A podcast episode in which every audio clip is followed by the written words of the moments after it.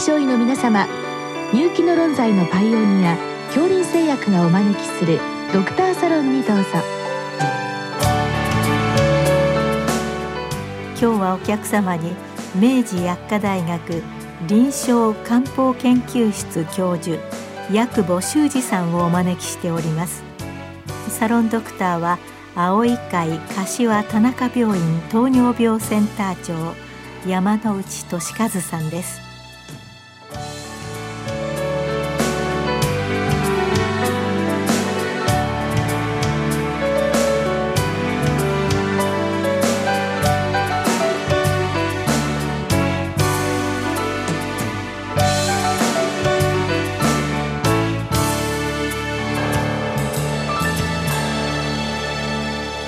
薬久保先生よろしくお願いいたします。よろしくお願いします。え今日は手足の指先まあかっこのみですがが冷えるという方の診断や対処につきご教示願います。ということでございます。先生これ実臨床の現場ではこの手足の冷え非常に訴える方が多いわけでありますけどまあこれなかなかですね今の医学で捉えどころがないところが多いまあそういう訴えなんでありますけどまあ、まず先生あのこういった方々の原因というのは何かこうどういったものが多いかというのは分かっているわけでしょうか？そうですね。あの今の医学でも末梢血流の明らかに低下しているような血管性の病変ございますが、まあ、その他に、えー、膠原病なんかもありますし、まあ、甲状腺機能低下なんかもやはりその冷えの原因にはなると思うんですね。ただあの実臨床では本当にこの患者さんが冷えるなっていうふうに症状として訴える方多いですし、うん、まあ、実際私たちも手を触ってみて、うん、あ本当に手冷たい足冷たい、えー、そういう方はたくさんいらっしゃいますね。はい、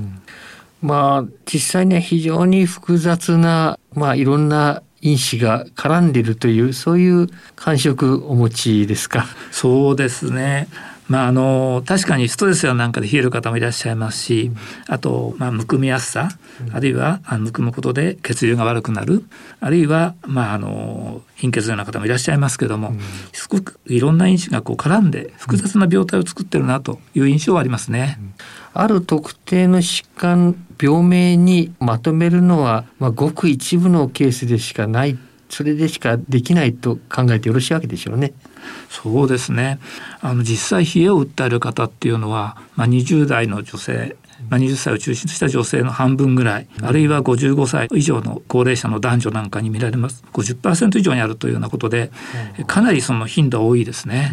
ですからその方が全て病気かと言われた時にはなかなかその病気という疾患という概念には当てはめるのが難しいですね。確かにそうですね。まあ、例えば貧血があるというと、まあ、いかにもその冷えきそうですけど貧血の方がみんな冷えを訴えるかというと決してそうでもありませんし、まあ、実際にその一部だけ取り上げて、まあ、それはたまたま貧血があったから貧血でしょうというのも言い過ぎかもしれないというところございますね。そうですねさてそうなると先生あのこういった冷えを訴える方来られました時、まあ、先生のアプローチですねどういったところからこの患者さんに、えー、こう診断はさておいてですけれども対処していかれるわけでしょうか？そうですね。まずあの冷えの方、まあ、あの女性なんかも多いんで服装なんかも結構問題になるんですけども、うん、体を締め付けないようにすると、うん、そういった服装。あるいは、えー、食事なんかでも体を冷やすような食材、うん、特に、えー、生野菜だとか南国のフルーツ、あと割合牛乳も冷やすんですけども、やっぱりそういったものを避けていただく、あとやっぱり華奢な方が多いですね、ですからあの、えー、タンパク質を十分にとっていただいて運動をしていくと、まあ、筋肉を少しつけていくと、えー、そういったような生活の方の指導もするようにしてますね。まあ、イメージなんですけれども、まあ、その前にまず先生実際にこの冷え症を訴える方本当に冷えているかどうかという問題もございますですね。そうですねあの私たち、まあ、漢方の診察では必ず手足を触ってみて実際に冷たいのかどうかを確認してます。はい、やっぱり多くの方はやっぱり手足冷たいですね。はい。まあ、わざわざサーモグラフィー血流計を使わなくてまあ、とりあえずは触ってみる触診で、まあ、この辺り分かるというふうな感じでよろしいわけでしょうね。そうですね、まあ、最近あのいろんないい機械できてきましたので、うん、そういったあのサーモグラフィー使ったりドプラー血流を使ったりして客観的に評価するということもできるようになりました、うん、まあでも実臨床では、うん、あの患者さんの手足を触るということで十分あの所見は取れると思います。これあの実際にサーモグラフィーを使ってですね冷え症の方、まあ、手足こういったものを見た場合やはりあの指先、えー、非常に血流が悪いといったことが証明されるケースはやはりあるわけでしょうね。そうですね。あの冷えのグラデュエーションなんていう表現があるんですけども、えー、まあ指先の方が青っぽくてだんだんこう中枢側になるに従って色が赤っぽくなってくるといったケースは十分にあの見られます。うんうん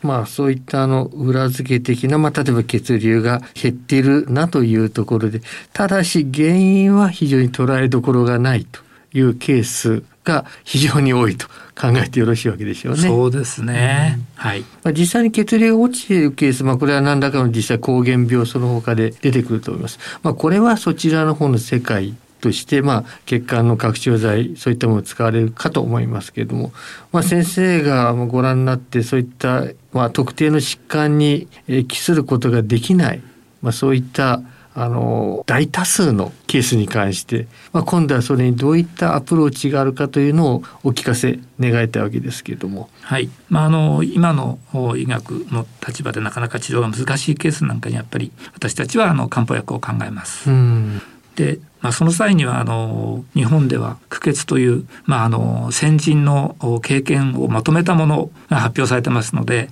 うん、その中で一番よく使われるものえー、それがあの陶器刺逆化五種小胸糖っていう一番長い薬なんですけども。名前の長い薬なんですけども。名前が長いんですね、はい、えーとこれが一番よく使われてますし私たちも最初にこれを考えます。まあこれあのなかなか難しいっていうかの一度聞いてもすぐに出てこないのでまあこれあの番号で言いますと何番になりますですか？津村のですと38番という番号ですね。はい、これはあのそれをちょっと見ていただくしか 非常に長い名前ですから。そうですね、まああのご存知の先生はご存知でしょうけどなかなか我々はわからないんですが。初めて聞いた方はいっぺんに覚えられないでしょうね。はい。まあこれがあの特に得意とするところといいますとどういった方々がまあ有効例になるわけでしょうか？そうですね。やっぱりあのいわゆる華奢という表現をするんですけども、うん、あまりこう筋肉量が多くない方、うんうん、えそういう方の四肢末端の冷えですね、うん、そういった時によく使います。まあ華奢という、まあ、筋肉が少ない方ということですから必ずしも華奢じゃなくても女性によくありますが、まあ、少しでっぷりはされてるけれども筋肉あまり多くなさそうだっていう方にも使ってよろしいわけでしょうか？そうですね。やはり冷えの原因としてやっぱり筋肉量が少ないということは大事なことなんではないかなというふうに思います。この薬剤、まああの実際にこう使われてみた時の感触ですけれども、まあやっぱりえよく漢方であります。もう3週間ぐらい続けて使った方がいいと考えてよろしいわけでしょうか？えっ、と割合これはあの効果が早いですね。あ。の実は私自身いっぺんに1日分3つなんですけどもちょっと極端なやり方ですけども、1回飲んでみたんですね、うん、そうするともう23時間すると体中特にあの手足なんかポカポカしてきてこれはすごい薬だなというのを実感した覚えがあります。あそうですか、はい、患者さんに聞いても割合あの一つ飲むだけでもだいぶ違うよというそういう感想を、あの私たちはいただいてます。まあ、即効性があるということですね。はい、それはなかなか優れた薬剤と思われますね。まあ、ただあの患者さんによっては時間かかるケースがありますので、うん、まあ、最低4週間を飲んでくださいねという話はしてます。まあ、それ以外の薬剤としてはどういったものが知られておりますか？そうですね。あの四肢の冷えがあって関節の痛みそういった関節なんかなるケースでは軽視化術舞踏をよく使いますし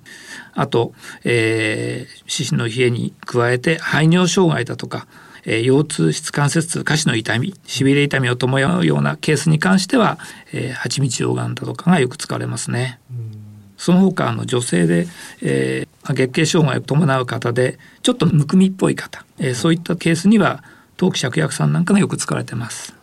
まあ、いずれにしてもあのそういったものを使うということ、まあ、これ実はあの西洋医学の方ではこう冷え性というのは実はほとんどほったらかされる可能性の多い残念ながらそういった状況もあり得るようなものとかですねあるいは気のせいだと言って片付けられるケースも多いところで、まあ、こういった薬剤があるというのは患者さんにとっては救いになりますですね。そうですね。まああの冷えに関してその今の医学の立場からどう捉えるかって非常に難しいところがありまして、うん、まあ不定収素とかまあよく気のせいとか言われちゃうんですけども、そう、ね,、いったことで患者さんご自身は困ってるんだけど、うん、まあなんか対応してもらえないということで、うん、患者さんにはあのかなり辛いという話は私たちは伺ってます。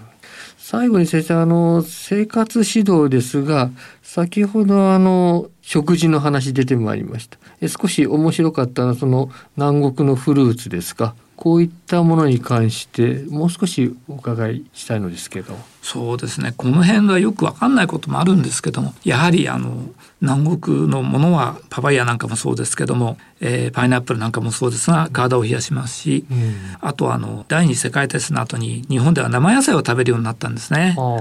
どうもこの野菜サラダっていうのが体を冷やすような印象を持ってます。まああの野菜なんかの食べ方でもまあ、今これから暑くなってきて、まあ、大根のサラダなんて体をこう冷やして気持ちよくなんですけども大根なんかは冬にはおでんにして、えー、よく火を通すと体温めますしサラダで食べると冷やす。こういった面白い性質があるんですね。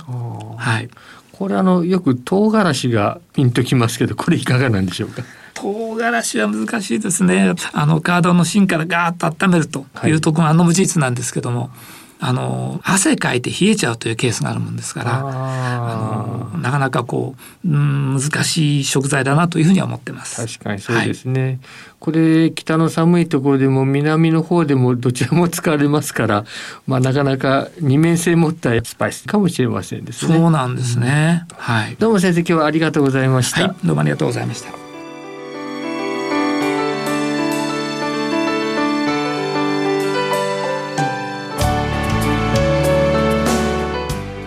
のお客様は明治薬科大学臨床漢方研究室教授八久保修二さん。サロンドクターは青い会柏田中病院糖尿病センター長山内俊和さんでした。それではこれで恐林製薬がお招きしましたドクターサロンを終わります。